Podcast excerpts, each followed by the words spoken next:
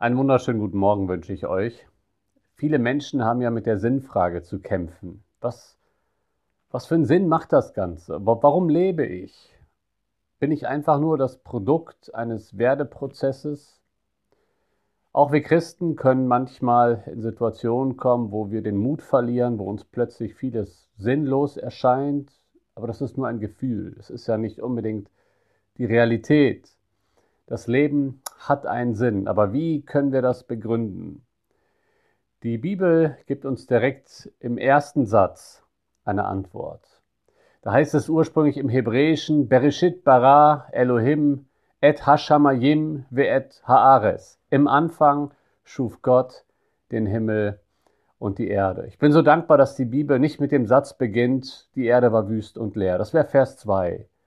Jede Weltanschauung muss da irgendwo beginnen. Der Atheismus beginnt beim Universum, aber die biblische Weltanschauung beginnt bei Gott. Gott ist das handelnde Subjekt des ersten Satzes der Bibel. Interessant ist, dass die Bibel Gott auch gar nicht irgendwie begründen möchte. Gott ist da. Die Bibel setzt Gott voraus. Er ist da und er handelt. Er hat einen Plan. Und das muss man sich mal auf der Zunge zergehen lassen. Die Entstehung des gesamten Universums. Weil wenn es hier heißt, er schuf den Himmel und die Erde, dann sind das zwei gegensätzliche Pole, die ein Ganzes bezeichnen. Die Erschaffung des ganzen Universums ist in diesen sieben Worten, in den ersten sieben Worten der Bibel bereits enthalten. Gott ist der Schöpfer allen Seins. Genau darum geht es heute, wenn wir uns ähm, weiter mit dem Wesen Gottes beschäftigen. Gott ist der Schöpfer und weil Gott der Schöpfer allen Seins ist, hat dein und mein Leben auch einen Sinn.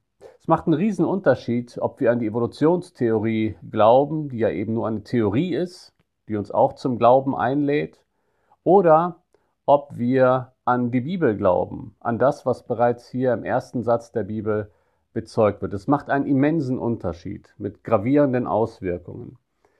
Ähm, ein gewisser Professor für Biologie, William Provine von der Cornell University, der bringt einmal auf den Punkt, wenn man die Evolutionstheorie konsequent äh, zu Ende denkt, was das Ergebnis ist. Da heißt es, ich möchte mal meine Sichtweise zusammenfassen, was die Evolution uns laut und deutlich sagt.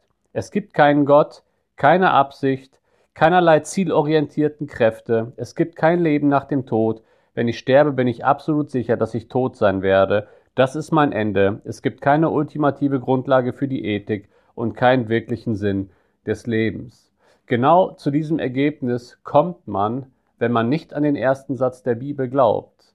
Aber genau dazu lädt uns die Bibel ein. Die Bibel macht deutlich, dass es Sinn macht, an Gott, den Schöpfer, zu glauben und dass eigentlich von Römer 1 her jeder Mensch, der nachdenkt, eigentlich zu dem Ergebnis kommen muss, es gibt einen Gott, der sich in der Schöpfung offenbart.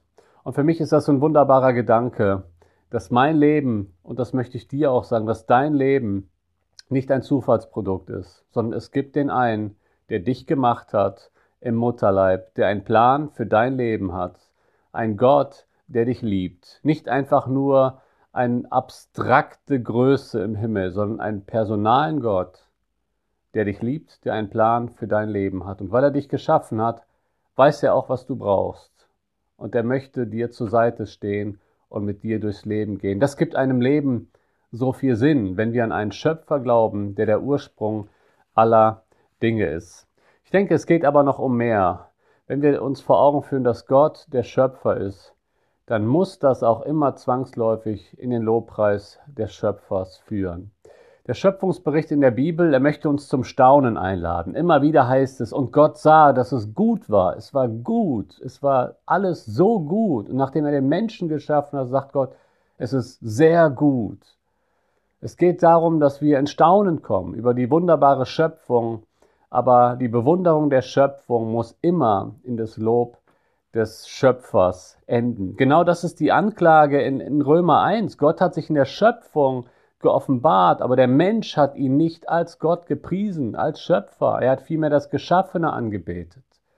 So möchte ich uns heute auch nochmal daran erinnern, wenn Gott Schöpfer ist, dann verdient er unsere alleinige Anbetung. Dann sollten wir ihn bewundern für all das, was er geschaffen hat und seine Größe erkennen, es tut uns immer wieder so gut, wenn wir von uns wegschauen und auf Gott schauen. Und dazu möchte ich uns auch an diesem Montag wieder einladen, dass wir auf Gott schauen, auf unseren Schöpfer, der uns liebt, an den Schöpfer, der aber auch der Gott ist, der alle Sterne mit Namen kennt, mit dem wir nicht auf Augenhöhe sind, sondern der größer ist. Was mich aber zugleich so fasziniert ist, dass dieser Gott an uns denkt. Im Psalm 147, da heißt es, dass Gott alle Sterne mit Namen kennt, aber davor heißt es, dass er auch unsere Wunden kennt und unsere Herzen, unsere zerbrochene Herzen heilen möchte.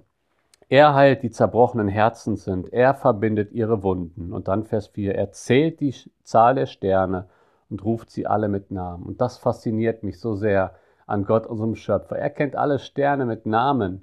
Er ist der in einer gewissen Weise der weite Gott, der so viel größer ist. Und zugleich ist er auch der nahe Gott. Der Gott, der die Sterne mit Namen kennt, ist auch der Gott, der die heilt, die zerbrochenen Herzen sind. Und die Wunden kennt er genau. Vielleicht ist das gerade das, was du durchmachst. Vielleicht geht es dir momentan nicht gut.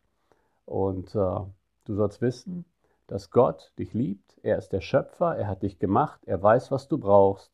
Und er möchte auch dein zerbrochenes Herz heilen in einer Beziehung zu ihm. Insofern möchte ich dich ermutigen, Gott als Gott anzubeten, als den Schöpfer allen Seins.